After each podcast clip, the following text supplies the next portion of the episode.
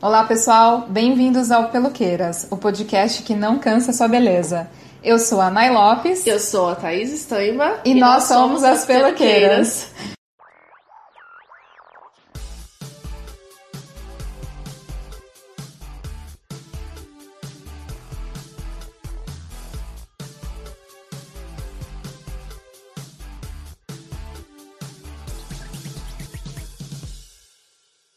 Não é segredo para ninguém que o corpo feminino que não é moldado pela disciplina sofre reprovação social imensa. A questão não é beleza e elegância, é obediência. Um corpo flagrantemente feminino incomoda, incomoda muito, porque é um protesto silencioso da mãe que nunca se deixou sufocar. O corpo da mulher tem muita gordura e a gordura desespera, exaspera é uma substância sem definição clara que não conhece limites.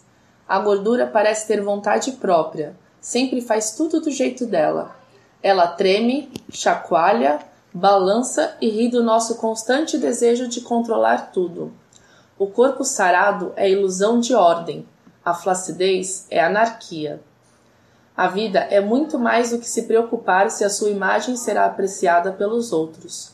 Você não deve nada ao mundo, mulher nem beleza, nem juventude, nem magreza.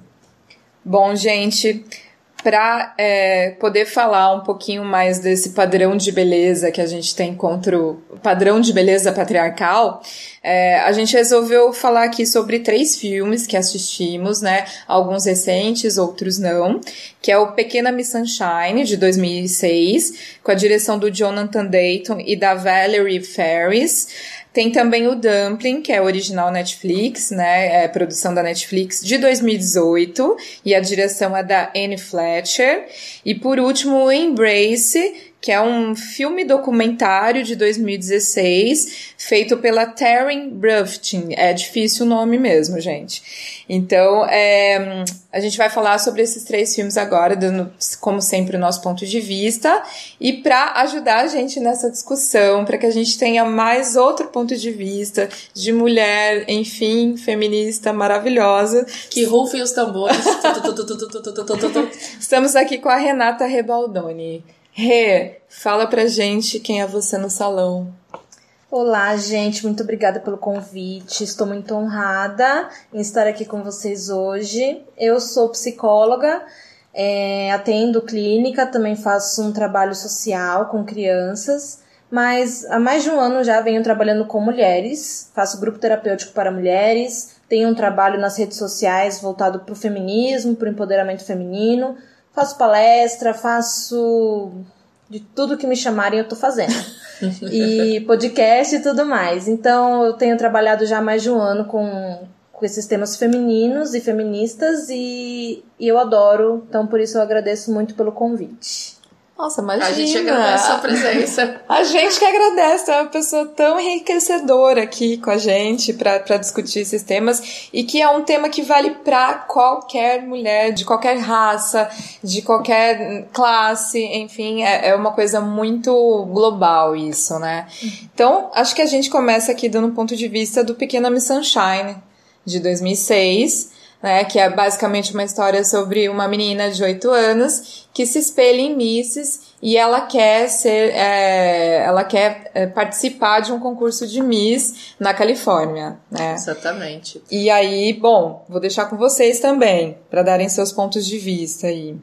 É, eu acho assim do filme é, você consegue ver o filme né, gira em torno da família ali da Miss Sunshine e cada um eles têm cada integrante da família é, eles mostram desafios e limitações. Então, o pai é um cara frustrado, né, com seu programa de autoajuda, é, que deveria fazer programa de autoajuda, alô coachings, e, e assim, a gente acompanha que na verdade ele é uma pessoa frustrada e ele acaba minando muito da autoconfiança da, da nossa pequena garota.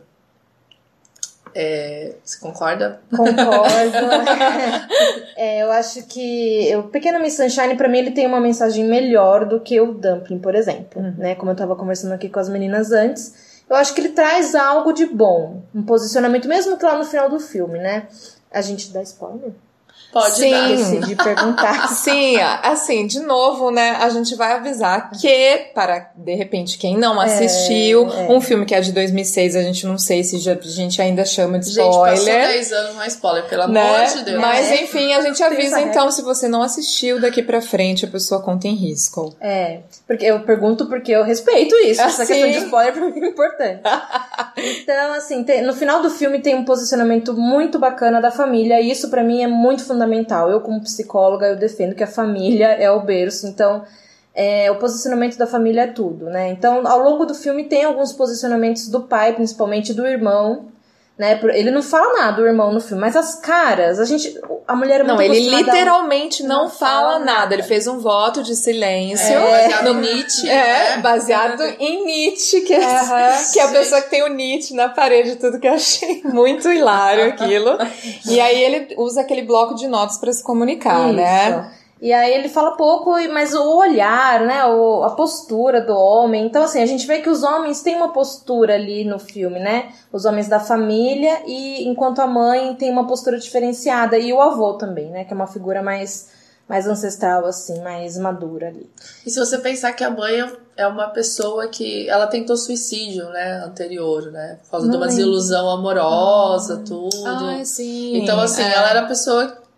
É, da primeira, acho que nas primeiras cenas, é, quando você começa a entender o histórico dela, você acha que ela não vai animar muito a filha. E na verdade ela, ela é uma das pessoas que mais ajuda, né? Que, que ela oferece. acolhe muito, né? É, oferece acolhimento. Talvez o lugar de mulher que já passou por muitas coisas, talvez por, por tentar tornar a, a vida da filha uma coisa menos difícil do que foi pra ela mesma. Exato. Então eu acho, a minha opinião sobre o Pequena Miss Sunshine é, é essa, que o posicionamento da família é diferenciado e isso pra mim é muito importante. É muito importante. A gente precisa falar do posicionamento do pai, né? Uhum. Que o pai, assim, é aquele típico pai que não pode ter um filho perdedor de jeito nenhum. E assim, a gente não fala nem perde- perdedor no sentido loser, né? Mas assim, o a pessoa que, que se Não pode propõe, errar. não pode errar, que se propõe a coisas que não pode errar. Eu acho muito dramático aquela parte quando ele fala pra ela: Você tem certeza que você quer se, se candidatar a esse concurso, que você vai ganhar? Porque se você não for ganhar, eu não vejo o sentido de você se candidatar. Falando isso pra uma menina de 8 anos. Exatamente. E ela vira e fala: Não, pai, eu vou ganhar. Gente, é, é- aquilo é extremamente abusivo. Você já é uma criança, você já cresce é, uma criança abusada pelos pais no sentido moral, no sentido de, de. Pelos pais não, no caso a mãe não, mas pelo, no caso da mãe, do pai. Opa, no caso do pai, né? Já vira uma questão assim de, de abusivo ali, de, de entrar no psicológico da menina e querer que ela já seja assim uma ganhadora em qualquer coisa que ela faça na vida dela. Poxa, a gente precisa ser criança, a gente precisa errar, a gente precisa aprender, a gente precisa cair, levantar, machucar, se dar mal, chorar, porque tudo isso faz parte da construção como ser humano. Né? Se você for uma pessoa que sempre vai ganhar tudo na sua vida e tudo que você fizer até você ser adulto, você vai ser uma merda de um adulto. Porque no dia que você perder, você não vai conseguir Lidar com lidar isso. com né? isso, entendeu? Alô, realidade, não é Alô. mesmo? Então, eu acho que é um ponto muito foda, assim, pra mim, do Miss Sunshine. A pressão que o pai faz, né, de que ela tem que ser uma menina que ganha só porque ele é o tipo da pessoa que tem os mandamentos pra que você seja um, um foda. Os um- mandamentos que não deram certo, né? E aí, nesse tipo de. né, nessas é, elucidações que ele faz com a filha, você vê por que, que ele falhou como um mestre de autoajuda. Ele não olha pro erro, ele não olha pra tentativa, ele não olha pro, pro sentido de construção do que você precisa tentar, é, que o mais importante, é muito clichê falar isso, mas a gente precisa, que mais importante do que o destino final, o objetivo final, é a jornada, é o que você vai aprender, o que, que você vai tirar com aquilo. Então, não é só por ele estar falando isso para uma menina de 8 anos, né? Ah, se você não vai, se você não vai ganhar, nem entre nessa. Cara, pra qualquer pessoa que você falasse isso, eu acho que no mínimo a pessoa tinha que ficar um pouco incomodada. Ah, caramba, eu não sei se eu vou ganhar, sabe? Tem outras pessoas concorrendo comigo. Mas eu quero aproveitar, eu quero tentar, me, me dá o benefício da dúvida de tentar. E ele não faz isso. Exatamente, não faz. É, e eu acho que uma outra coisa também que a gente pode destacar era aquilo que a gente estava conversando antes, que é é, a menina, enquanto branca, né, enquanto criança branca, né, cabelos claros, olhos claros, ela via aqueles concursos de misses pela televisão e conseguia ter uma referência ali, porque as misses, afinal de contas, né, nos Estados Unidos a maioria são brancas. Acho que agora está um pouquinho mais desconstruído isso, pouquinha coisa você vê uma negra, enfim, alguma coisa assim. Mas a, referência sempre foi da mulher branca, tal, com corpo de Miss. Então, é, a gente estava falando a referência que a menina usa para querer é, prestar um concurso. Né, estar no concurso. Mas o que me pega é o seguinte: e se fosse uma criança negra ali assistindo aquele concurso, qual seria a referência dela? Em qual momento que ela se enxergaria nisso? Pensando né? nos Estados Unidos, né? Que não é só de brancos, loiros dos olhos claros, né? Você uhum. tem uma maioria Exatamente. hispânica, você tem uma maioria é. negra. Mas é aquilo, né? O que, se, é, né? que se vê na TV. O que se vê na TV é esse modelo e a gente dificilmente escapa disso. Uhum. Então a representatividade que a gente fala muito também nos meios feministas é muito importante por conta disso, porque a criança vai ligar a TV, vai abrir uma revista, vai ver, adolescente também vai ver aquele modelo. Até nós mulheres a gente sofre isso. Então, assim, a representatividade é tão importante quanto a, a própria construção da identidade. Porque você tá ali se espelhando, você tá vendo aquilo. Agora eu queria uma pergunta de vocês duas. É, quando vocês começaram a Miss Sunshine, ou quem reviu, né? É, vocês, o lugar de vocês, quando vocês olharam para a menina e ficaram sabendo do que ela, que ela queria, vocês acharam que ela tinha alguma chance? Ou já foi, não, não teria uma chance? Ah, pelo estereótipo dela, assim, Exatamente. Olha a construção. É, exatamente. Acho que eu não achei, eu não tive uma opinião formada sobre isso, porque na verdade eu achei que, olha só, eu achei que ela ia ganhar o concurso pra ela, tipo, dar um tapa na cara da sociedade, entendeu? Isso é tão eu já fui com essa esperança, né? Não, ela vai ganhar porque ela vai dar um tapa na cara da sociedade, porque ela é um estereótipo de menina que usa óculos, não é? Ela já tem algumas outras, algumas outras questões que você já não vê numa Miss, uma criança Miss, enfim, tudo mais. Ela é moleca, né? É, Eu adoro uma menina isso, moleca, moleca, lindinha, uma graça. coisas, super inteligente, né? É. é. a minha impressão foi essa, não sei da Rê, se é, ela tem é. uma outra.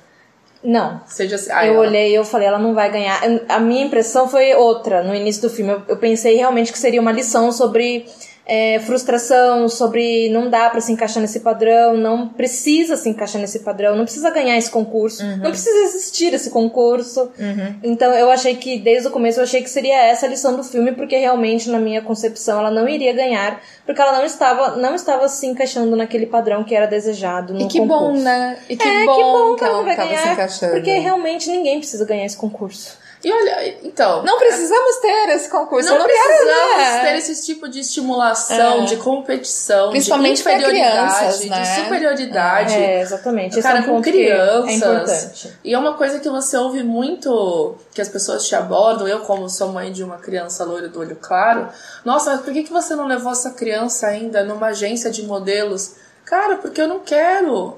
Eu, eu, eu escolhi uma escola, eu tenho todo um princípio de, de, de maternagem que não é estimulado a competição.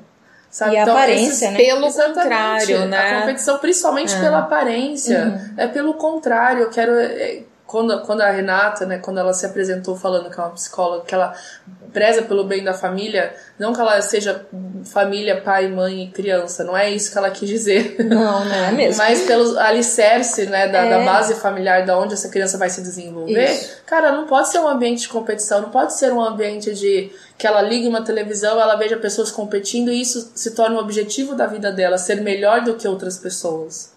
Exatamente, É. principalmente pela aparência, que é uma coisa que ele tem esse privilégio de ter nascido loirinho, né, e tudo mais, e ganhar por isso, eu acho desleal, né? É. Então não deve realmente. E eu, assim, a, a infância é pra se desenvolver, é para brincar, é para aprender, é para cair, levantar de bicicleta, sabe? É para isso que é a infância. Uhum. Nada mais, nada menos. Eu também acho. E eu acho que assim, é... tudo bem você ser um ser humano competitivo, acho que não tem problema nenhum nesse sentido de você é, gostar de, de ganhar algumas coisas. Não vejo problema nisso. Mas que seja por habilidade. Exatamente. Isso, né? eu, não, eu não concordo de você transformar uma criança na fase que ela tem que se conhecer com outras coisas, transformar uma criança competitiva, principalmente pelo que vocês estão falando, pela questão da aparência. Competir por aparência. Hum, Rê, é, da, da, assim, da visão da psicologia, uma menina de 8 anos, o que que está passando transformações neuro, neuro delas, do corpo, o que que deveria estar sendo é, o objetivo dela, né? O que que está passando na cabeça de uma criança normal dessa fase? Nessa fase, ela é uma fase bem complicada, porque você está saindo de uma infância bem pequenininha, né? Aquela criancinha pequena e já caminhando para pré-adolescência, que é conturbação São total. hormônios. É, hormônios. Ainda não tem os hormônios, né? Poucas crianças. Eu menstruei com 9 anos. Uhum. A menarca veio com 9 anos, então para mim. Nossa, que cedo. Pois é. Super cedo. Com 14. É. Eu também. Então, assim, depende muito, né? Mas é muito relativo. Mas eu creio que nessa fase, né, pelo, pela psicologia, a criança ela tá se preocupando com a escola, que ela tá entrando num período de provas, né? E é uma mudança na escola e pequenas mudanças no corpo. Então, assim, eu tenho que sair da, do, do, do brincar muito lúdico e tenho que caminhar para uma questão de aprendizado com provas e mais difícil. Então, é uma preocupação. Um pouquinho escolar. de responsabilidade, é, né? É uma preocupação de hum. você estar se desenvolvendo, principalmente o, na escola né, em lidar com essas pequenas responsabilidades que estão entrando na sua vida. É claro que tem a preocupação com a aparência, porque a cultura coloca isso, uhum. né? Mas é uma coisa imposta, não é uma coisa natural a criança se preocupar com a aparência. Mas acontece. Então, onde a gente faz o trabalho voluntário, eu e a Thaís, a gente está fazendo junto agora esse ano, tem crianças dessa faixa que e eu percebo as meninas e os meninos também muito, muito preocupados com autoestima, se acham feios, se acham burros. E eu sei que são coisas impostas, porque eles não são, né? Em essência, não são nada disso. Então, é, é uma preocupação que vem com a cultura, mas não é o natural. O natural é a criança começar a, a elevar o nível de responsabilidade mesmo e de maturidade aí na escola, entre os, entre os amigos, começa a criar empatia. Antes disso, não existe ah, o senso é? de empatia. Olha só, não, não sabia. Não existe senso de empatia. Crianças até, assim, seis anos elas são muito egocentradas. Essa é uma questão do desenvolvimento psíquico. Hum. Você fala, essa criança é maldosa, é egoísta, ela não pensa no outro. Não, é porque ela não tem maturidade psíquica para ter empatia ainda. Mas com 7, 8, 9 anos já começa a introduzir a empatia né, na, na atividade psíquica, então tá se voltando o olhar para fora. E aí a cultura vem com tudo, né? E, ao invés de você ver com empatia, você vê com aí competição. Vem a, é, exatamente, a cultura da competição coloca isso, então é aí que começa a construção disso tudo. Então é um momento muito importante da infância, essa idade, e a gente vê que a cultura aí tem algumas coisas que prejudicam, né? E aí a nossa cultura já quer que, de repente, uma menina de 8 anos de idade, ela já saiba se portar, entre aspas. Se vista como uma mulher adulta. Ela não pode sentar com vestidinho de, de pernas abertas, já né? Tem. Ela já tem um, um, um mulherismo ali, ela já, já, já é imposto para ela uma situação que ela é apenas uma criança. É um negócio, assim, absurdo, né? Do, do, do tanto que, que as pessoas vão é, querendo que as crianças amadureçam mais rápido quando não é nenhum momento delas fazerem isso, exato, né? É, exato. E acho que uma das coisas, ainda a gente volta para o termo de competição, né? De uhum. começar a competir, enfim, de, de ser mais que o outro, de ser é. superior com o outro. É, e de... entre as mulheres, a, a, referência, né? Hoje tá mudando, mas a referência que a gente tinha nessa mesma fase é de ser mais bonita do que a outra uhum. para ganhar elogios. É que depois na adolescência se torna ser mais bonita que fulana para ser popular entre os meninos. Uhum. E entre os meninos a referência também era, hoje eu acho que tá mudando, é ser o mais forte ou ser o mais rápido. Uhum. São outros tipos de, de, de estímulos. E que não fazem muito sentido, mas porém, para você ser o mais rápido, você tem, tem que correr. É. Você tem que treinar. Então existe um, um estímulo, acho que até um pouco melhor para os meninos nesse sentido, Com ainda certeza, hoje. Com certeza. Você não, eles não, não estão preocupados em ser mais bonitos, em, Não. em conquistar a atenção da mulher. Pelo contrário, né? Quando eles são crianças, eu acho que nessa fase eles aí. Eles nem gostam, eles, se- né? eles não ficam meio É. juntos, né? Eles meio que se Não, repelem. Porque eles estão. É isso que você falou, eles estão criando identidades, né? Exatamente. É, se você pegar nos batutinhas, né? Nossa! Agora ela revelou assim. joguei, joguei, joguei e saí. Se você pegar nos batutinhas, eu acho que é uma. É. Eu acho que é uma Meninos, coisa, né? E aí, né, nossa, fui além, mas é isso. É, acho que é a referência veio, veio na gente, cabeça. é, é assim, ao meu ver, é o certo. A criança não é pra estar se preocupando com atrair os olhares do sexo oposto. Pois é, Não é né? pra isso, Na então. verdade, isso nem deveria ser uma questão pra ninguém. Pra né? ninguém, combinar, nenhuma idade. né? Exatamente. Bom, eu acho que no geral, assim, do apanhadão, pra mim, o saldo do, do Miss Sunshine foi positivo. Sim, Assim, é eu acho- pelo final, né? o É, eu acho que o recado ali foi dado, o desfecho foi legal, Isso. entendeu? Eu acho que. Eu acho que ok, não sei pra vocês também, se vocês concordam. Eu acho que eu queria só falar do vô, uma frase que ele fala Ah, no fala. filme. É. Que é assim: olha o vovô da Miss Sunshine, gente, coisa mais linda. O verdadeiro fracassado não é alguém que não vence. O verdadeiro fracassado é aquele que tem tanto medo de não vencer que não chega a tentar. Oh. Ah, Não, não é é um muito vô bom. fofo, né? É um vô É, é fofo, sabedoria né, ancestral mesmo, né? Aquela Sim. bem madura, né?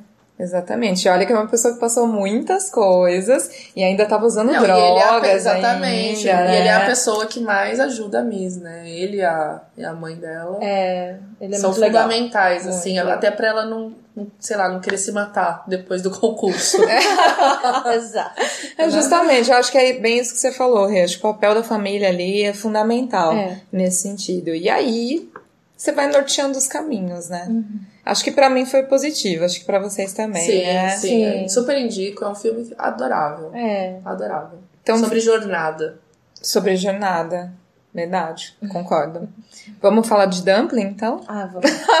Ai, ai. Ai, ai. É, Dumpling, né, 2018, né, já baseado no livro, né, Tatá? A Tatá já Isso. leu o livro, falou que o livro é bem diferente do, do filme, depois ela pode mais falar um pouco sobre isso. E é, é justamente aí, né, a história, de novo, né, contra os padrões de beleza, né, uma garota de adolescente se volta contra os padrões que aconteciam na cidade dela, que eram os concursos de misses, é, é, gerenciados pela própria mãe dela, que é a Jennifer Aniston no filme, não precisa nem dizer o quanto ela é maravilhosa, uma referência. E aí ela se sente muito é, Pressionada. pressionada. Obrigada, Oh, Rê, produção. Se sente muito pressionada em relação a isso e quer fazer de tudo pra se inscrever no concurso e ela vai pra mostrar que, ok, você ser a gordinha que se inscreve no curso de Miss também. Mas acho que é, o recado dela é, vai além disso, É, né? é. Que vai um recado do tipo. É, é como se fosse uma. Hoje tá foda, hein? De, de lembrar as palavras. É uma revolta. É, É, uma forma de isso. revolta, Exato. né? O que ela faz. Não sei se vocês con Vocês concordam. perceberam agora que a gente escolheu dois filmes que falam de competição, de beleza? Pois é. Uhum, Os dois de concurso de beleza. Exatamente. Mas é justamente pela essa porra desse padrão É, de, de beleza que a gente tem que ter essa pressão que a gente não aguenta mais, né? Ah. Vamos falar disso, Um né? na, na segunda infância, né? Oito anos na segunda. Primeiro na segunda É. infância e o, e o segundo filme na adolescência e a É. adulto jovem. Jovem Sim. Jovem adulto. Tô aprendendo, tô aprendendo, Ah, gente. Bom, ainda, spoiler, de novo, pra quem não assistiu, por sua conta em risco. A Gente, gente. no Netflix. É, e a gente vai falar do final sim, tá? É. É, bom, ela não ganha. Ela É. não ganha o concurso, porque aí já é diferente. Mas ela ganhou um namorado. Ai, Superboy. Olha só. é Verdade, mesmo? você lembrou Mas mesmo. o boy é legal. O Sim, boy Pelo é menos nesse legal. o boy é legal, né? E ele é gato, Não é um boy lixo. Então, por que, que ele é legal, né? Porque ao, ao tempo todo que ela está preocupada com a aparência dela mesma e falar, pô, eu sou gordinha, não sou um padrão de mulher que você, de garota que você vai Exato. desejar, Uhum. ele vira pra ela e fala, mas Que? Oi? Eu não tô nem aí pra isso. Por isso que eu digo que ela ganhou um Eu acho você linda. Isso daí é um presente de Deus, É. um homem que pensa dessa forma. Não, e é um, um garoto, um jovem É. ali de uns 18 anos, mais ou menos, né? Virar pra você e falar: Oi, nem ligo pra isso, querida. Pra mim Exato. você é linda. Tá tudo certo. Então, é, eu acho que assim. é- E, o- e o filme mostra desde o começo ele se apaixonando, ele gosta da aparência dela, ele não tem absolutamente nenhum problema. Não é que ele viu as atitudes dela e aí relevou o fato dela não estar no padrão de beleza. Não é Ele isso. gosta da atitude dela e ele realmente se atrai pelo tipo físico dela. Sim. Não é uma construção de, ah, não, é, é gordinha mais engraçada. É, Ai, é. Que Nossa, gente. Nossa, vocês já ouviram aquela do. Assim, não falando, não necessariamente pra vocês mesmas, mas vocês já ouviram alguém falar. Uhum. Ela é gordinha, mas ela é linda de rosto? Pra mim já. Gente, eu Muito. quero morrer com isso. Você não emagrece, é tão linda de rosto. Nossa, não é mesmo? Eu, eu, bem, eu do meu lugar que sempre fui magra, e eu sempre tive amigas de todos os tamanhos, e eu sempre, eu ficava constrangida quando eu ouvia isso, por elas. Só que eu, por muito tempo, depois que também feminista, eu tentei convencer todo mundo a entrar, e eu tô conseguindo. Mas antes disso, eu ouvia minhas próprias amigas falando isso. Ai, tá. É, é que os homens gostam de você de cara, alguma coisa assim. Mas eu, se eu não for engraçada, eles não vão lidar É, comigo, porque eu já sou gordinha. Então, assim, não existia o meio termo de, olha, olha pra mim, pra pessoa que eu sou, ninguém poderia gostar delas porque elas são o que elas são. E assim, ser, ter bom humor ou não ter é, é o que é subjetivo. Tipo, eu tenho é que mesmo? compensar isso, né? Essa- Exatamente. Essa, falta que eu tenho da beleza. Exatamente, acho que a gente precisa falar do estereótipo da mulher gorda nesse momento. Sim. Que é o seguinte: é, ela tem que ser bonita de rosto, porque já que ela não é bonita de corpo, não é mesmo? Ela tem que ser engraçada, porque ela precisa compensar alguma outra coisa. Ela precisa ser simpática e ela precisa ser inteligente. E Precisa falando da Agradecer todo e qualquer lixo que queira ela, porque graças a Deus alguém se interessou. Falando da Exatamente. compensação. É. É, eu sempre ouvia em rodas de homens, sempre ouvi, não, ouvia, né? Depois se torna feminista, as pessoas ficam mais assim com você. Os homens falando, ah, cara, mas pelo menos se você pegar uma gordinha, o boquete é bom. É. É Porque ela vai mesmo? compensar. Exatamente, porque ela vai compensar. Ah, ela vai fazer uma Ah, super atuação. Exatamente, você pode fazer o que quiser com, quiser com ela na cama, porque ela não tem ninguém. Cara, isso é nojento. É muito nojento. E aí, depois que eu ouvi isso de alguns homens na época, e eu comecei a conversar com as meninas, algumas delas realmente se propunham a fazer coisas que não gostam, que já é uma coisa que muitas mulheres ainda fazem e fizeram por muitos anos e ainda vão fazer, infelizmente, que depende de muita desconstrução, que é fazer na cama aquilo que você não está disposta. Então você pega uma pessoa que Só não pra tá- agradar, né? Pra agradar, que não está num padrão de beleza XYZ, ela já tem uma autoestima comprometida, ela não consegue entender, sei lá, falando português claro, se o pau do cara sobe é porque ele sente alguma coisa por você do jeito que você é, porra. Desculpa, gente. E, e você não tem que compensar nada, você não está errada de ter o corpo que você tem. Esse é o corpo que você tem, é, é muito simples. Só que, infelizmente, é, é assim. É, é categoria, inclusive, de, de, de coisas porno, de sites pornográficos, né? Gordinha é uma categoria. É. É verdade, é. verdade. Eu acho que um outro problema também que se tem ainda como enquanto gorda, além do sexo, é de justamente você ter que, é, como você disse, né, ter que agradecer por ficar um boy lixo que foi alguém que te quis. Ou, né, porque, sinceridade, a gente já não vê esse tipo de coisa no meio lésbico, assim. Já é uma coisa muito diferente, elas tratam esse tipo de coisa de uma forma totalmente diferente, essa visibilidade. Então você, você, você encontra isso com um macho tóxico mesmo, entendeu? De cara vir virar pra mim e falar assim, olha, eu prefiro gordinhas porque elas são mais carentes.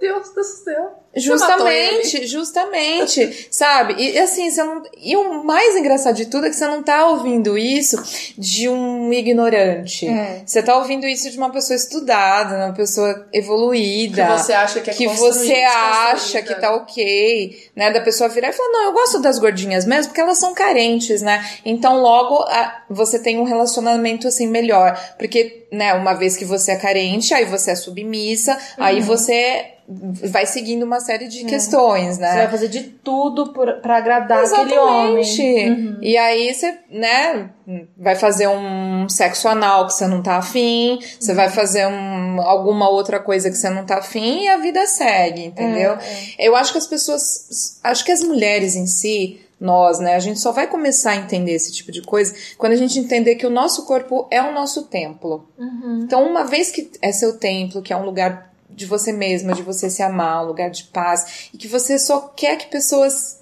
entrem, pessoas participam da sua intimidade, as pessoas que realmente valem a pena, assim, são pessoas que são dignas disso. Pra mim, um cara que sai comigo hoje, tipo, é um cara digno. Ele tá sendo digno, assim, de, de, de sair comigo todos os sentidos, não só sentido de sexo. Nossa. Mas assim, Poderosa. em sentido de estar comigo, tipo, esse cara é merecedor, ele tá sendo merecedor da minha companhia, da minha inteligência, da minha, sabe, Atenção. da minha atenção, enfim, digno de estar ali me escutando as minhas palavras. Então assim, não devo nada a porra de boy nenhum, Aham. sabe? Que Basicamente isso. libertação, não é mesmo? E é por isso que a gente gostou do boy que fica no final do, da de Dumpling, Uhum. porque é bem claro o filme. É é uma diretora mulher, né, gente? Eu acho que tem um diferencial Sim. aí, É. né? E ela consegue fazer isso de uma maneira muito bonita. Que ele gosta dela, independente de, de qualquer coisa, né? E aí ele vai, além de, de, que, de desejar ela sexualmente inicial, ele começa a desejar ela pelo jeito que ela se porta, pelas ideias, por tudo mais. É, eu O mesmo com bonito. a amiga que a gente tava falando Sim. antes, né? A amiga também, a mesma aceitação, é, amor que ela tem de amizade, é, não importa a aparência, né? E ela deixa isso claro, amiga. É, porque ela já tem essa amiga que já é um pouquinho mais voltada pra, pro padrão comum de Já é beleza, dentro né? Que é a mulher branca, cabelos compridos, cabelos lisos, Magra. enfim, magra, né? É. E que participa dessa jornada com ela Uhum. pra ajudar a desconstruir tudo isso. Então é uma pessoa que é parceira, né? É. Que eu achei muito bonito falar desse sentido da amizade no filme também. É, achei, achei legal, achei legal as drags. Nossa. Ai, meu Deus. a gente ama. A gente não falou da tia, né? A tia Ah, dela, assim, tia. se não fosse a tia, talvez ela nem existisse. Que era uma mulher gorda Que era uma também. mulher gorda, resolvida. E, nossa, muito E eu, eu acho que a, a personagem, eu esqueci o nome dela agora, protagonista, ela tem essa posição de revolta contra o concurso e ela vai encarar, tipo, pra mandar a mensagem mesmo, mandar a real, justamente pela representatividade com a tia, que ela construiu isso, que uma mulher pode ser bonita e gorda e feliz, igual a tia dela foi. Então, tipo, que se lasque esse concurso, eu vou lá e eu, eu acho que só com a, a, a presença da tia na vida dela que ela conseguiu formar isso. Porque se fosse só a presença daquela mãe, ela tava assim, perdida. Talvez ela fosse uma pessoa com transtorno alimentar, Exato. pra ficar muito magra, porque é o que a gente vê por aí, as meninas. Né, desenvolvendo esse tipo de Exato. transtorno, que é uma tristeza, é uma coisa muito grave mesmo pra tentar se encaixar nesse padrão. E como ela teve essa tia na vida dela, eu acho que ela se privou disso, porque a tia era feliz, embora ah, demonstrasse, né? Embora ela também tinha é, ressentimentos, no no filme mostra uma carta que ela escreveu que ela queria se é, candidatar também ao, ao concurso de beleza. E, né, graças a isso que a menina se interessa e vai lá pra Eu acho sensacional, tia. né? Que ela vê o formulário preenchido, né? E mas... aí ela vai lá pra provar pra tia que elas podem estar ali. É o Will. E ela ocupa aquele A Will, espaço. o nome da protagonista que a gente tá tentando lembrar. Ah, é o Will. Will, É. beleza. Isso, é essa mesmo. Ela é, é maravilhosa. Ela fez o papel muito bem. E eu gostei muito da, da postura dela, de fazer o concurso pra mandar a real Uhum. mesmo e honrar a tia. Né? Olha, tia, a gente pode ocupar esse espaço sim, a gente vai lá e vai zoar e pronto. A gente é assim, ponto final. Exatamente. Não, eu achei sensacional também. Não, É. não tenho o que dizer. Eu acho que ainda sobre amizades, você, Tatá, falou que no livro era um pouquinho diferente, essa questão era mais detalhada. É que, bem, é que a, comparação livre-filme sempre vai deixar go- Claro. gostinho diferente para quem leu né, o livro. Uhum. Neste caso, o livro ele desenvolve bastante a, a força da Will, que vem dos amigos mesmo, não só pela. Como é que eu sou obrigada a colar o nome da amiga dela? A Ellen. Acho que é isso. Não só pela amiga dela, mas todos os amigos que a gente vê ali é, no filme, tem alguns que foram deixados de, de lado, que, te- que estão no livro, eles desenvolvem muito essa força, porque a, a Vil tem mais, no, no livro, ela tem mais chances de cair. Ela tem mais momentos assim, nossa, será que eu tô, no, tô fazendo certo? No filme tem aquela menina, é, que também é gordinha, que é a que aceita tudo, é a que ah, compensa sim. tudo. Então os meninos falam que ela que é uma um outra amiga gordinha, né? Exatamente, é. que é da uhum. escola também, eu sim. acho. Ela né? é meio ingênua, uma coisa assim. Isso, né? ela finge uma ingenuidade, né? ah. né? Depois fica bem claro no final que na verdade ela só fez aquilo para ser aceita, ah. que é o que a gente tava falando agora. Que é o da gordinha que faz tudo para é. ser aceita. Então os né? caras ficam zoando ela, se jogando que nem chamando de, de bujão quando entra na piscina e ela dá risada. Uhum. é. é, e aí ela até ela confronta umas duas, três vezes, né? Uhum. E ela fala: Não, mas se eu não fizer isso, ninguém vai ser meu amigo. Pois é. É, é. Então no, no, no livro eles trabalham mais, assim. Hum. A, as duas personagens e a Will é bem mais. Mais. Como que a gente vai? Mais abraçada, mais acolhida pelos amigos e encontra bastante força na amizade. E tem aquela outra amiga dela também, não sei como é que ela é descrita no livro, que é outra amiga que também se escreve, que já é um outro padrão muito, muito. sensacional, eu né? Aquela, de uma aquela roqueira, né? ela me parece uma mulher ali, eu não sei, não, não tá, não tá muito muito certo ali, muito pode ser uma trans, alguma coisa, mas eu acredito é que ela seja uma pansexual. Ah, tá. Eu entendi. acredito entendi. que seja Cara, uma, uma pansexual. Do que fizeram com ela no, no filme. Eu achei que tipo porque ela é feminista, né? Uhum, sim. Puta, enfiaram todos os estereótipos é. de feminista raivosa. Ah, Cara, eu fiquei com muito de novo, disso. Né? De novo, a gente tem que é. desconstruir Sendo que tudo, isso. tudo, tudo do, é. do filme é sobre isso, né? Sobre é. o que o feminismo tá lutando aí desde sempre, né? Com muito afinco. Aí eles pegam não colocam nada de feminismo no resto, uhum. pegam uma personagem, ela é a roqueira, ela é a pansexual, ela é a feminista, ela é raivosa, ela, é tudo, ela mete os pés pelas mãos o tempo inteiro. Cara, dá muita raiva. É. Eu não gostei do, do, que fizeram no livro, ela é diferente. É, por isso que eu te perguntei, não sei como ela é no uhum. livro. Ela é uma representação ali de uma mulher feminista, mas de uma forma bem equivocada. É, mas né? eu, apesar de tudo, eu gostei dela. Eu acho que é uma, é uma pessoa que eu gostaria de ter por perto, sabe? Não, eu achei. É uma pessoa que eu gostaria eu de ter também. É só, é só uma questão. Divertida e. Eu achei sei. super pra cima, é. super ok com isso. Eu só achei que, de novo, a gente precisa desconstruir esse estereótipo da ah, mulher que é a sim. mulher feminista, que é a mulher que sente raiva. Uhum. Né? Da mulher que tá sempre nervosa, da mulher que sempre quer brigar todo mundo. Então, na verdade, não é assim. Uhum. E eu preciso aqui aproveitar essa deixa de falar é, de um caso que eu vi esses dias. Eu não sei o quanto ele é atual ou não, porque eu não vi a data de quando foi exibido, mas é da, da do posicionamento da Kéfera no programa da Fátima Bernardes. Uhum. E até depois a gente pode conversar sobre isso. E ela foi super mal educada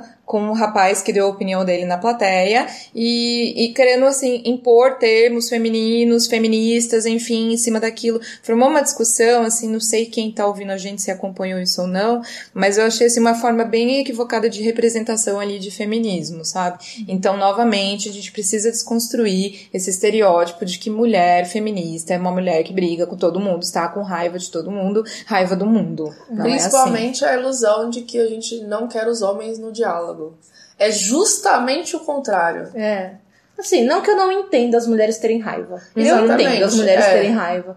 Mas realmente não é a melhor postura. A gente sabe que com isso a gente não consegue conquistar muitas coisas, né? Sim. É... A gente vive num mundo midiático. A gente faz podcast, faz Instagram, uhum. ou na televisão, é um mundo midiático. Uhum. Se você é, exclui uma pessoa do debate, ali não era o momento para ela ter sido enfim, que ela foi, ela, não, cara, peraí, vamos, vamos conversar. Por que que isso aconteceu? Aí ele, eu lembro, eu lembro bem desse caso uhum. que ele uhum. fala, não, porque eu estava num show e aí eu pedi pra uma menina. É, ele falou uma, uma coisa licença, mais ou menos assim, né? pediu licença, tocou no ombro, uma coisa assim. Cara, foi... era o momento de falar, querido, você teve uma situação ruim na sua vida que você teve que lidar com uma mulher XN motivos, que ela uhum. foi mal educada com você, e por causa desse único motivo, você está sem nenhum tipo de argumento, embasamento é, teórico, Uhum. desfazendo de todo de toda uma, uma comunidade, desfazendo de todo Sim. um movimento. E ainda, não, e ainda sobre esse caso, assim, ela colocando palavras que provavelmente essa pessoa nunca ouviu falar na vida dela e não faz É, parte termos, do cotidiano. né? Termos, né, que a gente tem usado muito no feminismo, que é o mansplain, mansplaining, o mansrupting, enfim, e usando esse tipo de coisa e, sabe, ela está desconstruindo o cara, assim, em mídia global, desnecessariamente, e não era Ela o caso. constrangeu só. Constrangeu, exatamente, você usou a palavra certa. Mas não era nem pra falar de Kéfera, gente. Ela não vale. Desculpem, ela não vale esse podcast. Bom, dumpling, acho que é isso, basicamente. É, eu- acho muito bom o dumpling. Uhum. Eu indico. né, Saldo bom, né? Saldo bom, Saldo indico bom. muito a, as pessoas assistirem.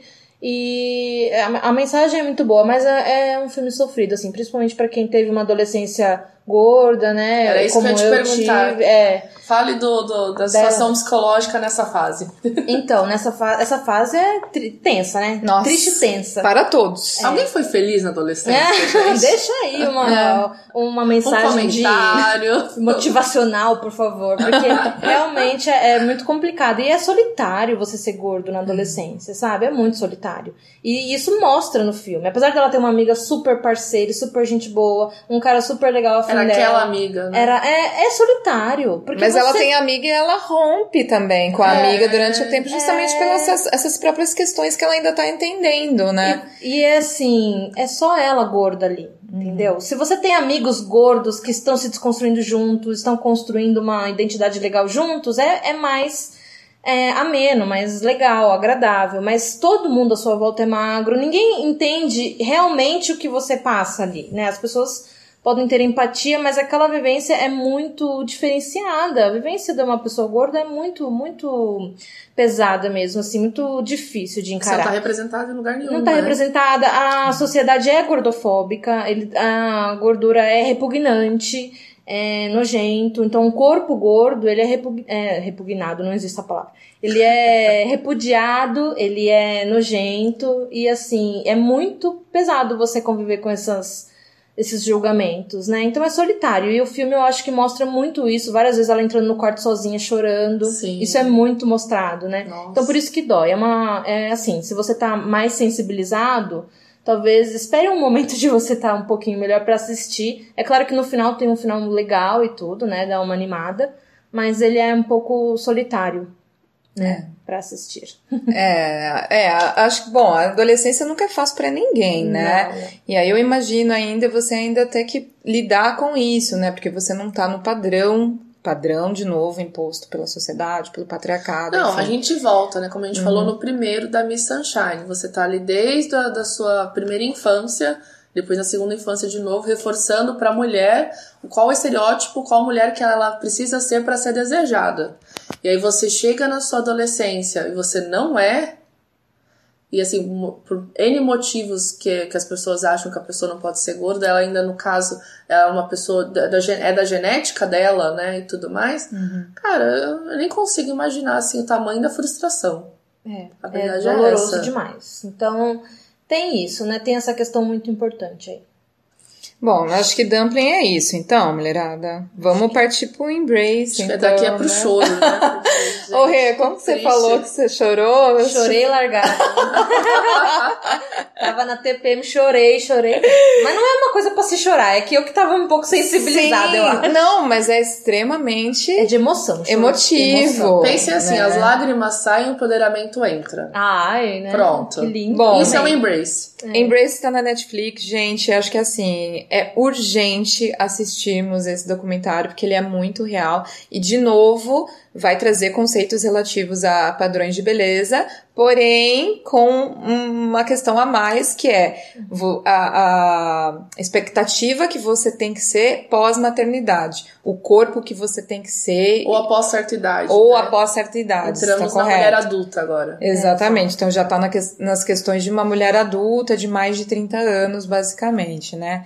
Bom, a Taryn, ela fez uma postagem no Facebook é, com o antes e depois dela, só que a postagem dela foi uma postagem inversa, que foi de um antes com o corpo todo turbinado e um depois com um corpo já mais real, de uma mulher que teve filho, né? Um corpo um pouquinho mais diferenciado. Dois, três filhos que ela tem. Né? Acho que três, né? É. Três filhos, enfim. E aí, nossa, aquilo repercutiu gigantescamente, não sei se existe essa palavra, né? Não, mas aquilo repercutiu de uma forma brilhante, bom e mal Exatamente. também, para o bom e para o Ela mal. Ela representou muita gente uhum. e desgostou muita gente. Mas e, isso é muito bom. E aí começa, bom, novamente, daremos spoilers, então se você não assistiu, se você deseja ter essa experiência só para você, então é, daqui para frente, é, daqui é. para frente é por sua conta em risco novamente. Bom, nos comentários, né, dessa postagem, ela destaca algumas coisas assim que me chamaram, nossa, me doeu profundamente, assim, de gente escrevendo para ela, olha, você me deu muita, muita força porque eu nunca nadei, eu nunca fui à praia com os meus filhos, com a minha filha, porque eu não me suportava ver de biquíni. Uhum. Outros comentários era, eu não transava com meu marido há três anos, porque eu não queria que ele me visse nua, eu odeio o meu corpo. Uhum. Uma outra falando, eu fui abusada durante muito tempo sexualmente e comi para atenuar essa dor, então logo fiquei gorda e, e, e, odeio o meu corpo. Então, assim, essas postagens foram mexendo comigo de uma forma, e essas postagens assim, né? Dizendo, ok, você tá me ajudando, você tá sendo um ponto de referência para mim. Agora, as postagens que a gente, que ela disse que são negativas, e uma delas que me chamou muita atenção, gente falando, ah, você é uma gorda, você deve ficar o dia inteiro sentada no sofá, deitada no sofá comendo. E aí a gente tem que lembrar que não necessariamente você ter o corpo que não é um corpo magro, que você não é saudável. Uhum. Mulher extremamente saudável, se preocupa com a alimentação, é uma pessoa que pratica esporte, ela corre, até correu maratona, enfim, e assim, mantém o corpo dela super bem em funcionamento e tá bem, tá saudável. Então, gente, me ajudem. Bom, a gente precisa falar sobre isso. É, esse documentário ele é assim muito bem produzido, ele pega todos os pontos para mim. Uhum. Então foi muito importante a Terry fe ter feito isso. É, as palavras que ela recebeu, né, realmente são dolorosas, mas é, veja por um outro lado, né, o que, que ela conseguiu construir com isso. Eu acho que esse documentário é um patrimônio para o universo feminino. Então a questão do corpo aí novamente, já na fase adulta, a gente chega na fase adulta, depois de passar por tudo isso na infância, na adolescência, chega, chega lá na, na adultice da vida, completamente frustrada, odiando o corpo, a gente percebe que a gente passou uma vida inteira em guerra com o corpo. E guerra pesada, com armamentos pesados. Né? E guerrear com você mesma, com seu próprio corpo, é uma coisa muito autodestrutiva. E não só fisicamente, mas psiquicamente. Então, para sua saúde mental, isso é quase que uma autoflagelação constante. E isso vai. A psique ela tem um corpo. A gente tem um corpo psicológico também, não é só um corpo físico. E esse corpo psicológico ele vai ficando danificado, machucado, cheio de traumas que a gente vai se impondo, né? A gente, é, a cultura impõe isso pra gente e a gente vai é, acolhendo isso na, na, nossa existência. E é muito doloroso. E aí a gente chega lá, chega aqui, né? No caso, estamos aqui hoje adultas, com tudo isso marcado em nós. E agora, o que, que eu faço com tudo isso? Né? Ela resolveu fazer uma postagem e resolveu correr atrás aí, então, de. Ela fala, deixa muito claro, né? Eu preciso entender o que, que as mulheres estão sentindo em relação ao corpo. E ela foi atrás. Então, todas as representações que ela acolheu nesse documentário de mulher com barba, mulher que teve o corpo queimado, mulher que é gorda, mulher que todo deficiente física, todos os tipos, é muito lindo. Então, assim, parabéns, Terry, você fez um ótimo trabalho. Nossa! E assistam, gente, é maravilhoso. É, é, ela tem uma, uma parte que ela fala, né, que os peitos dela cresceram muito, né, é, os seios vazavam durante o sexo, ela falando disso. Uhum. Ela chegou a falar que ela fez cocô é. na calça, na frente do marido dela, por porque eu, isso, pélvico. por causa do assoalho pélvico, que ela fala que tava muito, né, solto, muito destruído, né? Ela usa o termo destruído, não sei se nem seria esse termo, enfim. Uhum. É, e aí uma coisa muito bacana, que ela falou que ela já teve a oportunidade de fazer cirurgia plástica, e ela até marcou e pensou em realmente fazer, e nas vias D ela desistiu, porque ela olhava, por exemplo, para a filha dela e pensava: que mensagem que eu quero passar para minha filha? Sabe? Eu quero que minha filha seja uma criança bem com ela mesma, que ela cresça bem com ela mesma, aceitando a sua aparência, aceitando o seu corpo. E a partir do momento que ela fala que ela vai fazer uma cirurgia, ela vai estar tá totalmente negando isso para a origem dela e para a filha dela. Então, o tempo todo ela pensou: que mensagem que eu quero passar? E eu achei isso lindo. Eu achei maravilhoso. Não tenho, assim, não sou contra ninguém que faça algum tipo de, de cirurgia em seu corpo. Eu acho que se você está almejando seu bem-estar, não tem problema nenhum com isso. Mas o fato dela não fazer e olhar para a filha e pensar que mensagem que eu quero passar para essa menina e quando ela crescer e ela um, um, poder de ter um poder de aceitação, isso foi a coisa que eu mais achei maravilhosa, assim, uhum. sabe? Você tá emocionada, Eu tô mana? emocionada. Tá. Gente, eu conheci esse documentário, é, ele foi lançado logo depois que eu fui mãe. E por isso que eu sempre bato muito na tecla que a construção é diária. E até eu vê-lo, até eu dar por mim, eu era, eu fui aquela pessoa que olhava para as amigas que tinham sido mães e talvez tenha feito comentários não apenas internos, mas para elas perguntando quando elas iam voltar pro corpo que elas tinham antes. E quando eu, eu me vi na mesma situação, que na verdade, em questão de peso, eu voltei na quarentena. Meu corpo foi super rápido em absorver e tudo mais. Mas a minha proporção corporal mudou. E aí eu fui ler para entender por que, que isso acontece, não é só após a maternidade, né? Tem a questão da idade. Até quando você falou agora que ela fala né, no documentário que ela pensou na intervenção estética, é, a intervenção estética é um direito para você fazer o que você quiser, uhum. mas a reflexão é muito válida. Se ela não para e pensa, ela estaria criando uma Miss Sunshine, uhum. que a filha dela aos oito anos, ao invés de pensar em desenvolver outros tipos de desenvolvimento de habilidade, ela tá olhando em como ser mais bonita que a coleguinha, em como eu vou me destacar é, na beleza e não nas minhas habilidades ou ser feliz sendo quem eu sou e não parecendo com alguém.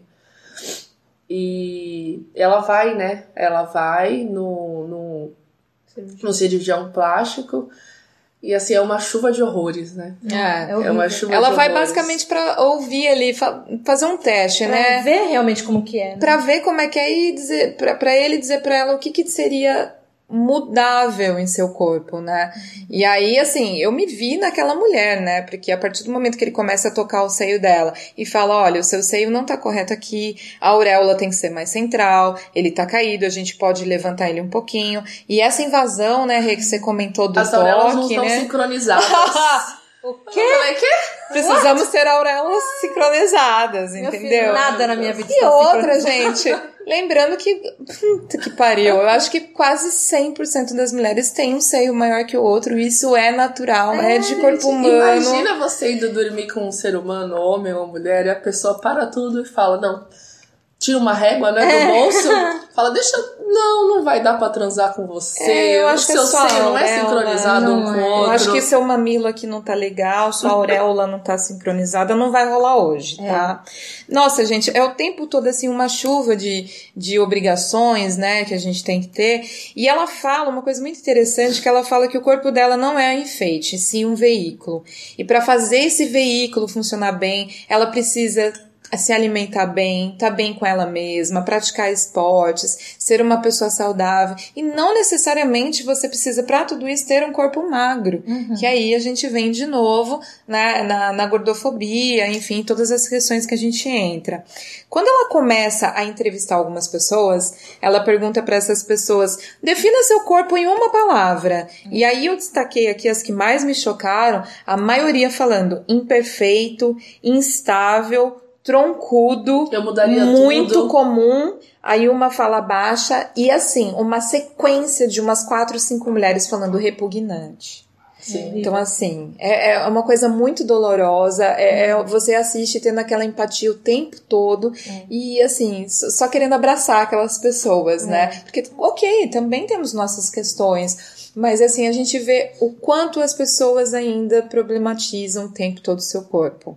As mulheres. As mulheres, né? Gostaria de é, fazer- as mulheres, tem, tem toda a razão. É, é, gostaria assim, de acrescentar isso, porque a gente sabe que para a mulher isso é uma questão diferenciada do que é para o homem, completamente. São polos assim completamente diferentes. Então a gente não pode esquecer da questão do controle social, Exato. que no meio feminista isso é muito estudado, o controle do corpo da mulher. Então nós estamos falando hoje sobre corpo, sobre pressão estética e é, é, padrão patriarcal, porque é pra mulher. E isso tem uma função. Então, eu, assim, quando eu descobri isso, isso mudou o meu empoderamento. Passou de uma questão de aceitar o meu corpo para aceitar que eu preciso ser uma pessoa livre, independente de corpo, independente de outra coisa. Então, eu entendi que existe sim um controle social, que a gente é manipulada a ficar ficcionada nessa questão de aparência para não se importar com outras coisas maiores e mais importantes e pra gente agradar um núcleo chamado homens, a um grupo de homens que determinaram aquele único modo de ser bela. Né? Então, assim, quando eu descobri isso, que era pra tentar me controlar, minha filha, mas eu saí da jaula igual um leão. Você ficou um nojo. Eu fiquei. Não, eu saí de Lobo. igual uma loba. Eu falei, ninguém vai me controlar mais. Linda. Quando eu entendi que era questão de controle social pra mulher, nossa, mudou. Então eu, eu gosto sempre de falar isso, porque de repente pode ser o start de uma mulher que não quer ser Sim, controlada. Sim, você que tá ouvindo a gente, pensa no tempo que você perde se odiando. Ou, melhor, ou achando que tá melhorando alguma coisa. Então, será que mesmo você tem.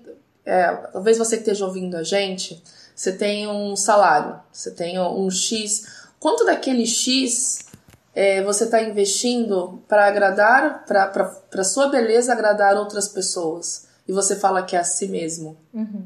Quanto, quanto do seu orçamento está comprometido a parar de se odiar? Ao invés de buscar é, olhar para o seu interior, a fazer uma terapia, não é mesmo, Exato, Renato? é, olha aí.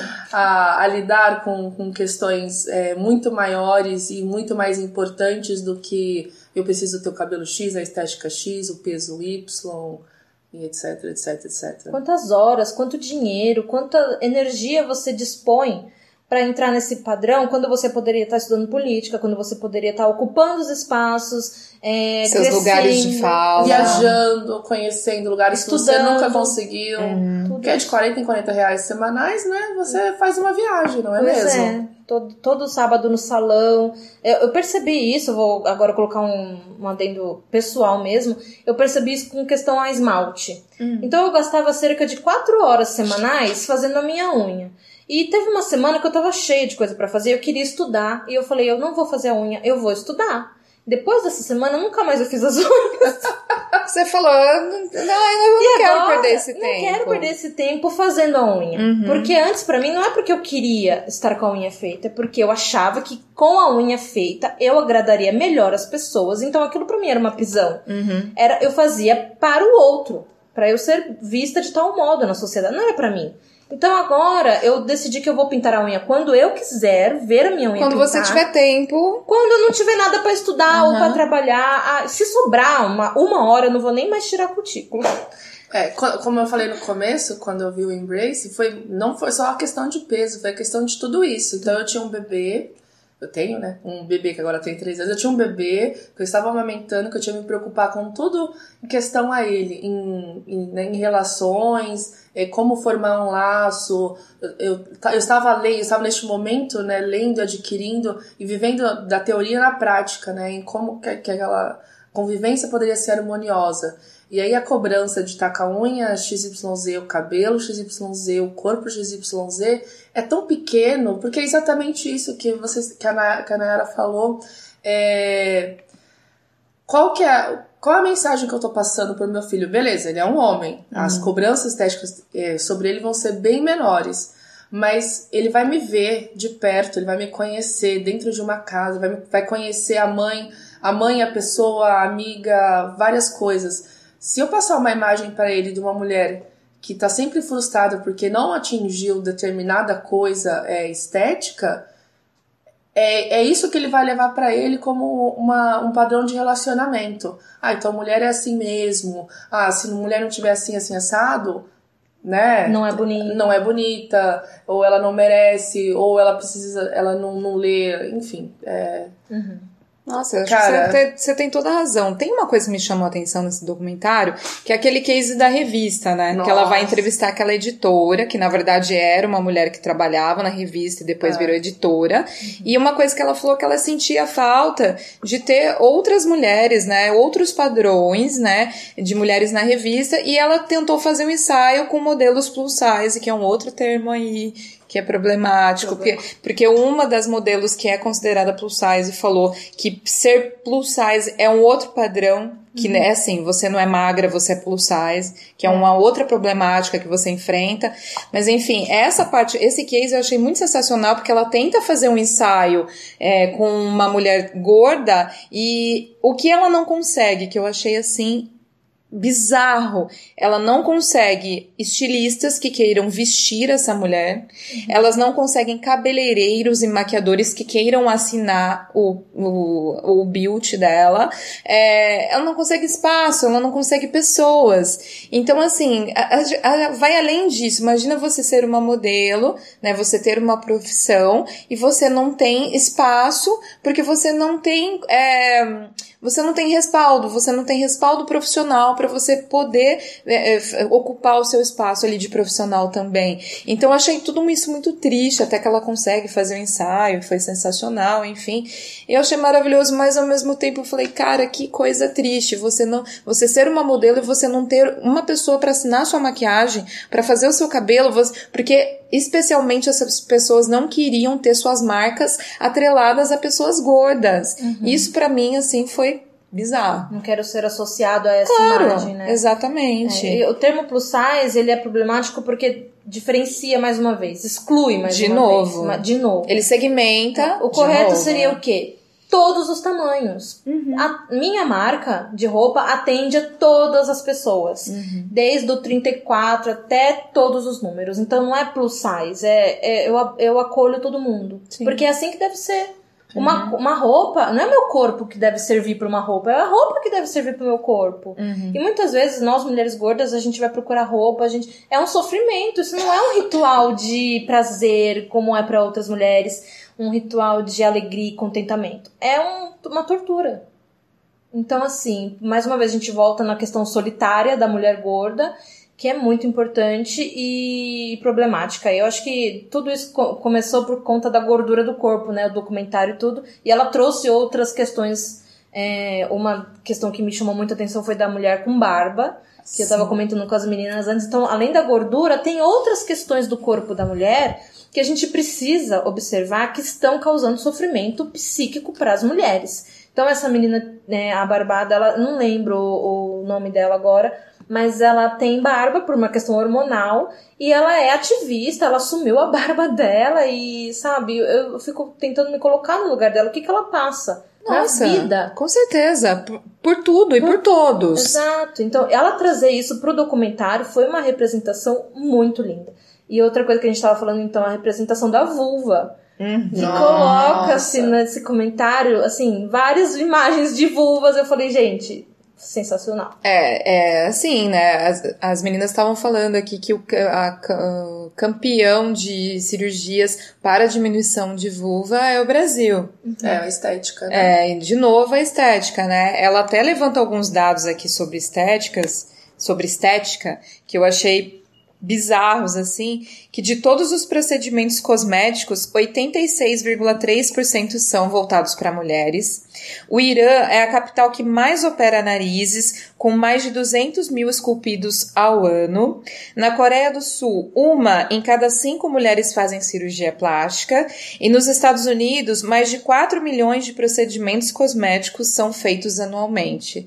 Então, assim, de novo, precisamos desconstruir isso, uhum. né? É, assim, é, essa questão que a gente fala no caso do, dos narizes, né? A gente entende, porque é, é, a gente não entende, na verdade, porque é uma questão cultural, é genético, é do país, enfim. E as mulheres não estão felizes com aqueles narizes. E elas precisam ir lá e fazer o que eles chamam de esculpir, que é diminuir e afinar o nariz, porque uhum. você não quer ser representativo, representar, você não quer representar aquela aquela origem. Uhum, Isso exatamente. é muito complicado, muito né? complicado. Você, mais uma vez, em guerra com o seu corpo, e a gente está levantando essa reflexão aqui, porque realmente não é, não somos contra a press, é, pressão, não, a procedimentos estéticos. De forma alguma. Uhum. Nós nos colocamos contra aquilo que causa sofrimento. Exatamente. Você está fazendo isso por um sofrimento. Você sofre com o seu nariz. Você sofre. É até uma frase, uhum. todo mundo fala, mulher tem que sofrer, não é tem mesmo? So... Exato. Pra ficar bonita tem que sofrer. É mesmo. é mesmo. Nós somos contra isso, acredito eu, uhum. todas nós aqui, Sim, né? claro. Nós somos a favor de você fazer isso por bem-estar uhum. e por felicidade, e não por sofrimento. Muitas, muitas mulheres praticam atividade física porque odeiam o corpo e não porque amam o corpo. Sim, é. Até ela fala no documentário, é, eu acho que é uma ex-modelo, né? Que ela é muito, muito, muito, muito raquítica. E ela conta um pouco da história, né? Quando Nossa, ela se tornou modelo. É muito triste. E ela falando da dieta, que ela seguia dieta, as dietas que ela achava que ela precisava para ficar magra, né? Para continuar muito magra. E ela passava dois, três dias que ela tinha comido uma maçã é. e tomado água. O importante é tomar água, não é mesmo? e assim, é muito. E você vê o estado dela, né? Mostra a foto dela de quando ela era modelo, quando ela estava no padrão, e do de agora, e, e que quando ela começou a expor, né? No, acho que no Instagram já nessa época, ou no Facebook também. É, o, o que as dietas, o que, que o mundo da moda, o que, que a, aquela beleza todo mundo achava tão bonito tinha feito com ela no curtíssimo prazo, porque ela é muito jovem, uhum. né? É, ainda assim ela recebia dados que era melhor estar tá daquele jeito do que gorda. Pois é. Que a vida dela seria muito pior. É. Sob qual ótica? A menina precisou de ajuda fisioterapêutica para conseguir andar novamente. Justamente. Ela estava praticamente atrofiada, Exatamente. né? Exatamente. É. E, e aí, é a última pessoa de quem eu vou falar, juro.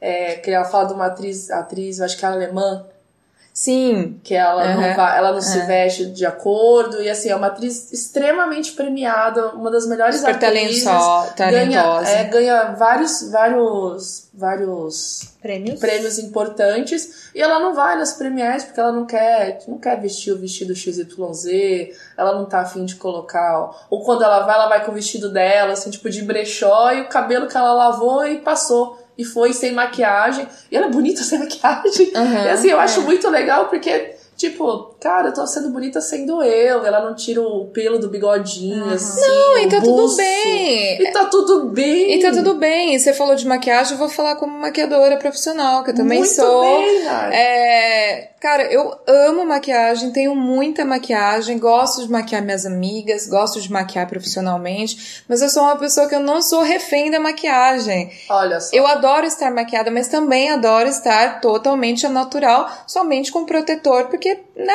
Né? É, protetor solar. Protetor solar é. É tipo água, É ok, é saúde.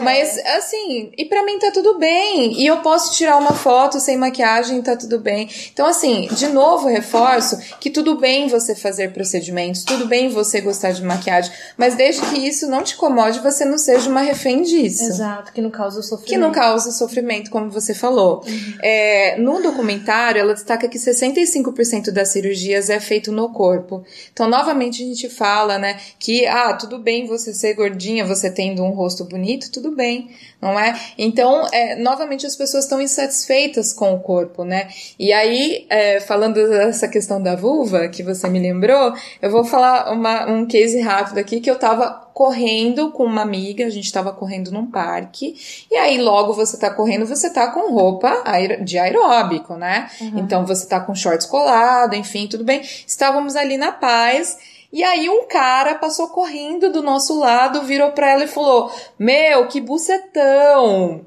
desse jeito pra ela. E ela, assim, não cabia assim dentro dela, né? Ela queria abrir um buraco no chão na hora e se jogar dentro do buraco. Ela virou para mim e falou assim: Tá vendo, Nai, por que, que eu não gosto de usar shorts de, de malha para malhar, esse tipo de coisa? Porque eu tenho a vagina grande mesmo e ela falou: Isso é uma coisa. Né? É, uma vulva grande e isso me incomoda porque eu tenho o um sentimento de que sempre vai ter alguém olhando. Porque então, o corpo não é dela, né? O corpo é das pessoas. É... Que raios é você como... tem com o tamanho da vulva das pessoas? Então, Diz pra mim. Gente. Sabe? E, e, assim, o cara tosco se sentindo no direito de passar e passar essa mensagem bizarra, horrorosa, Nossa. de assim, nossa, é, assim, o cara é, forçando todos os espaços, que não era, ele não tinha espaço algum, né, é. para fazer isso. É, eu achei bizarro. E quem ficou com a vergonha foi a minha amiga. Sendo que a atitude vergonhosa é dele. Isso é Exato. é pavoroso. Então, assim, gente, é, é urgente. É urgente. É Homens, urgente. como que vocês estão se comunicando? Em sociedade. Por favor, homens. Isso não é possível que a gente precise dizer que isso está inadequado. Apenas parem, né? Apenas parem.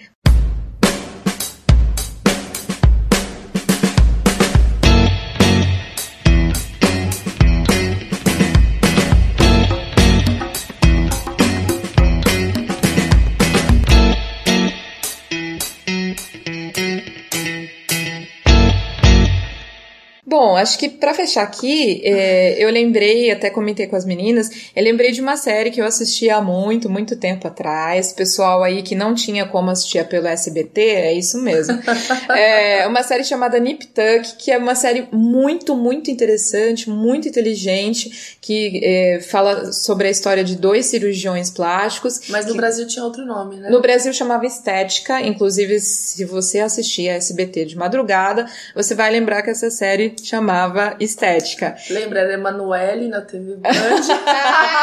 e aí... E passava pro Estética do SBT. Exato. E aí, a vida dos dois cirurgiões realmente, assim, vivendo esse mundo, esse consumo de beleza o tempo todo, de estética, e eles só ficavam com mulheres que também estavam voltadas à estética, e uma das mulheres deles era uma pessoa que já tinha feito todos, todos, todas as cirurgias possíveis, todas as intervenções possíveis, e nunca tava bom, nunca tava bom para ela, nunca tava bom para ele. Então é uma série muito legal, vai ficar na dica aí também. E basicamente isso, meninas. Vocês querem complementar mais alguma coisa é, do documentário do Embrace? Querem falar assistam. mais uma coisa? Assistam. Só assistam. isso. Somente assistam. Assistam. É, o, o, que eu mais gostei realmente foi o, a amplitude de representação que ela acolheu. Ela começou com a questão da maternidade, mas ela acolheu muitas outras representações da, do mundo feminino e isso foi muito legal. Exatamente.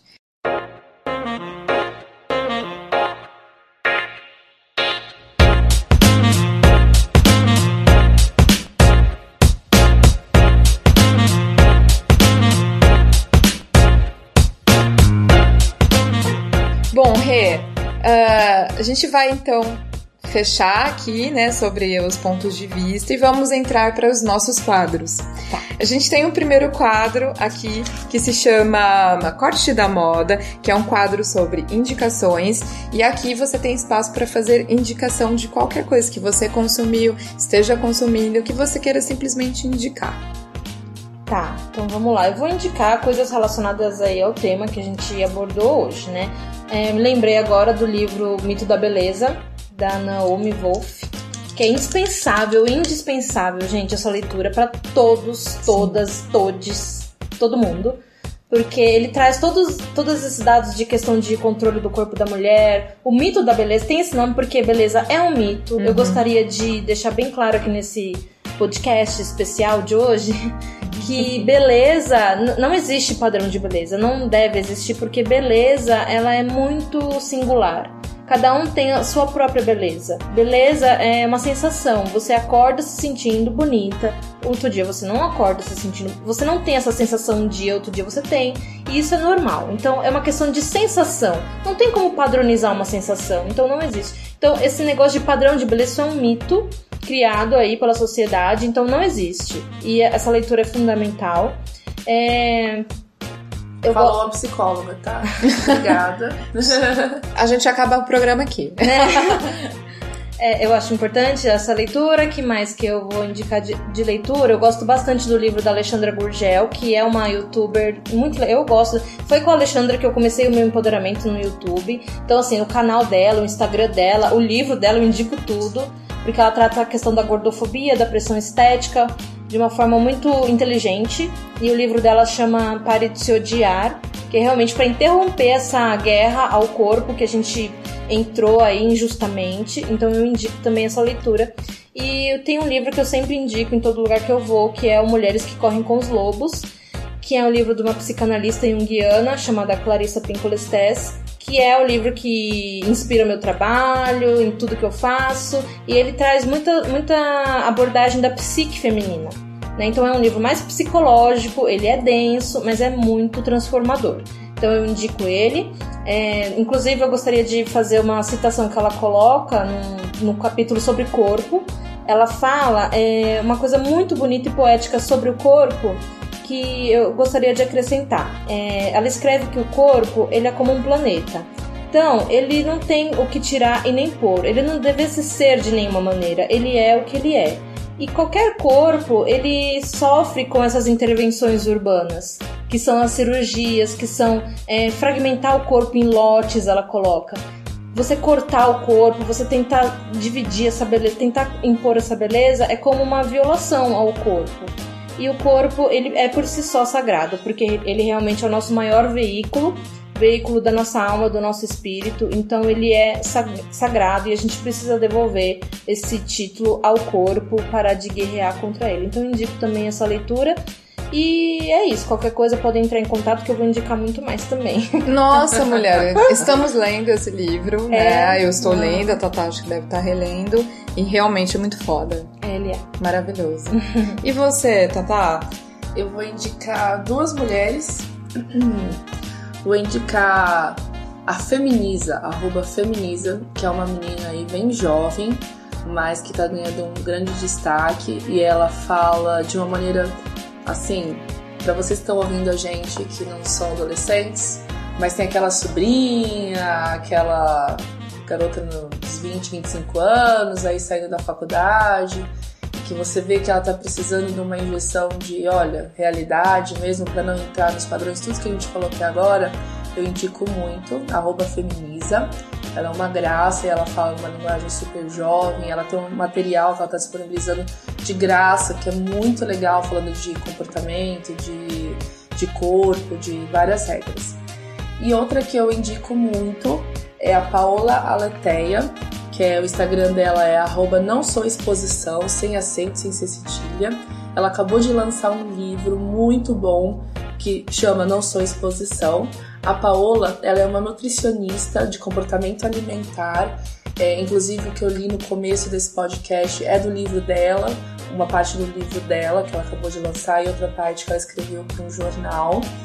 E assim, a, a Paola, quem for acessar agora, vocês vão ver sempre que ela tem muitos haters, porque ela bate muito de frente. Ela é contra é, dietas restritivas, ela é contra várias coisas, ela é contra a gordofobia. E ela está falando do lugar dela, de uma mulher branca, é, com corpo normal, saudável, dançarina, se tem alguma coisa de magra, porque ela é dançarina e tudo mais. E ela, ela fica rebatendo o que a gente acha que é o ideal que é o corpo de uma pessoa que, na verdade, fez uma. É, dessas musas fitness, né? Vamos uhum. falar assim, musas, musas e musos. Musas fitness, é, é bizarro. É, é muito bizarro, né? Na verdade, a pessoa fica 12 horas numa academia ou faz mil intervenções estéticas e vai lá e diz que eu nasci assim, eu cresci assim, Gabriel. então fica essas duas dicas para hoje. Bom, as minhas indicações também são basicamente sobre isso, sobre a aceitação. Eu assisti dois filmes essa semana maravilhosos. Um é o Glória Bell, do Sebastian Lelio, e é com a Julianne Moore, então só tenho que falar que é maravilhoso. Foi um dos melhores filmes dela, assim, que eu assisti. E é sobre uma mulher, assim, uma mulher de meia idade, eles têm chamado de meia idade, que, sabe, trabalha, tem suas responsabilidades, é mãe, tem neto, mas é uma pessoa que sai do trabalho, vai para casa, toma banho, se veste toda linda, sai para dançar sozinha. Uma pessoa extremamente resolvida. E é sobre amadurecer, sobre cair, sobre levantar, sobre pessoas que que passam na vida da gente que são mal resolvidas, outras pessoas que nos apoiam. É um filme assim maravilhoso. Eu até chorei, gente, dentro do cinema, achei maravilhoso.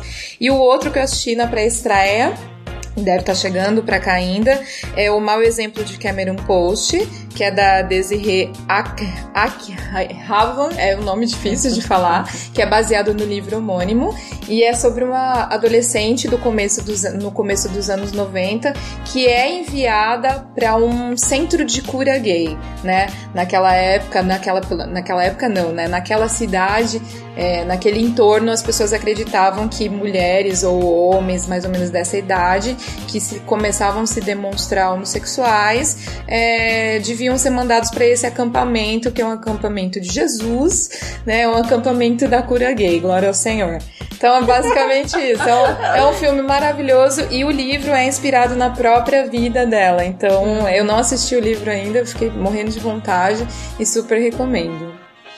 Bom, agora a gente vai para o segundo quadro, que é o nosso Day Spa. Então, para quem você oferece um Day Spa, que basicamente é para quem você mandaria um beijo, pro, né? Minha mãe, pro meu pai, para você, e você fica à vontade aí para mandar um beijo para quem você quiser. Tá, é eu não pensei nisso, gente. Desculpa, pardon.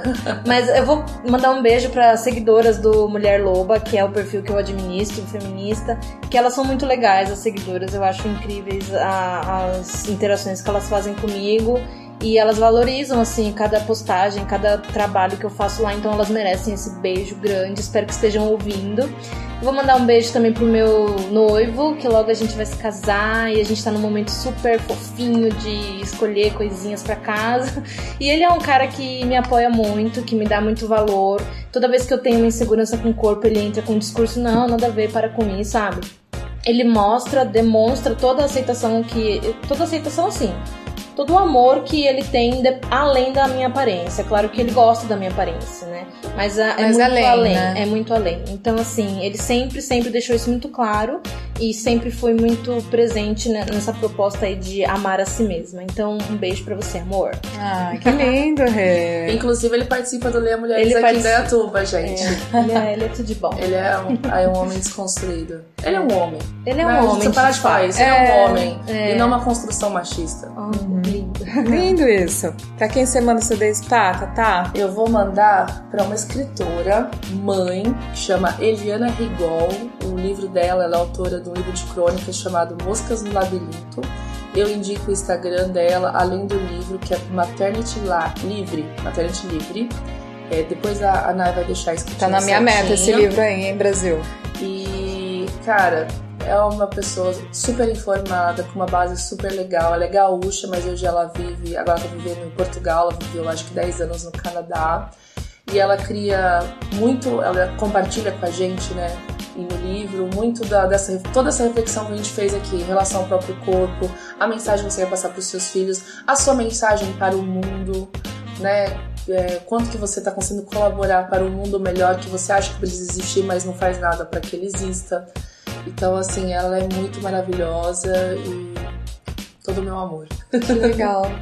Bom, o meu Day Spa hoje vai pro pessoal da Simples Livraria. É uma livraria no Bela Vista, em São Paulo, uma livraria que eu conheci é, recentemente, já sou super frequentadora, toda vez que eu tô por lá eu vou. E ela é conhecida como a loja dos livros impossíveis, né? Eles realmente encontram livros assim que você não acha em nenhum lugar. É muito maravilhoso e você pode encomendar e eles vão atrás para você. Fora assim o tratamento, a receptividade, o profissionalismo, todas as pessoas que trabalham ali são pessoas que gostam de ler, que vai além de estar ali por uma profissão. Então você é sempre muito bem recebido, você tem indicações, indicações ótimas. E em especial estava conversando com o Felipe, que é ouvinte de podcast, e aí a gente conversou muito, ele me indicou inclusive livros feministas que eu não conhecia PS, um homem me indicando livros feministas que eu não conhecia. Legal. Então, assim, foi uma pessoa que super acrescentou no meu dia. E vai um beijo pro Felipe aí também e pra todo o pessoal da Livraria Simples, gente. Fica no Bela Vista, é, super recomendo. Eu queria pedir desculpa. Todo mundo notou que a minha voz tá muito diferente hoje. Eu tô com laringite, tá foda. Tava com, com febre hoje de manhã, mas estamos aqui na luta para levar boas informações como especialistas para vocês. Mas tá aí firme e forte, né? Bom, e o nosso terceiro e último quadro é o Faça Seu Jabá. É um espaço que a gente deixa livre para você falar, né, onde a gente encontra você, os seus arrobas, o que, que você tá fazendo. O microfone é seu, mulher. Opa, melhor momento. Esse momento é meu, Brasil. Então, é, eu administro então o perfil Mulher Loba, arroba Mulher Loba, no Instagram, no Facebook, no YouTube também, onde eu trago conteúdo feminista, conteúdo de empoderamento, de sagrado feminino também, que é algo que eu abraço e eu amo. E indico assim esse perfil para quem está interessado aí nesses conteúdos, para mulheres, para homens, para todos, todos são bem-vindos. É, eu também tenho meu perfil pessoal, Renata Rebaldoni, arroba Renata onde eu posto mais conteúdos de psicologia, de saúde mental, então é mais voltado para isso. E o canal Psico que é de psicologia que eu tenho no YouTube, que é todo voltado para psicologia, para é, saúde mental, vida humana e mais voltado para isso. Para quem se interessar, então é aí que vocês me encontram. Ótimo, excelente. Gente, acho que é isso então. Temos um programa? Temos um programa. Excelente. Mais um programa maravilhoso. Rê, a gente não tem como agradecer a sua boa vontade, a sua predisposição em estar aqui gravando com a gente nesse dia de calor, não é? Sofremos largadas. E, enfim, estando aqui é, repassando, repassando seu conhecimento, informações importantes. Nossa, assim, é, só tenho que agradecer e agradecer a Tatá por ter colocado você na minha vida, ter me ah. apresentado, enfim. Leia Mulheres é pra isso. Gratidão total. É, eu que agradeço a vocês pelo espaço. Eu me sinto muito honrada, como eu falei no começo, porque as mulheres não tinham voz, né? Na sociedade, nós éramos proibidas de falar, de ocupar os espaços. Então, toda vez que eu sou convidada a falar, eu, eu me sinto, assim, privilegiada, honrada, porque é uma conquista nossa. Isso é nosso, então a gente tem que estar tá aqui mesmo, ocupando. Eu espero que tenha sido bom, que as minhas palavras agreguem aí pro pessoal que vai ouvir. Qualquer coisa, me desculpa se eu falei alguma coisa errada, mas estamos aí pra, né, acertos. E é isso. Qualquer coisa me procurem, estou à disposição de vocês sempre. Excelente. É gente, para quem pôde ficar até o final, então, a gente só deixa um beijo e até a próxima daqui 15 dias.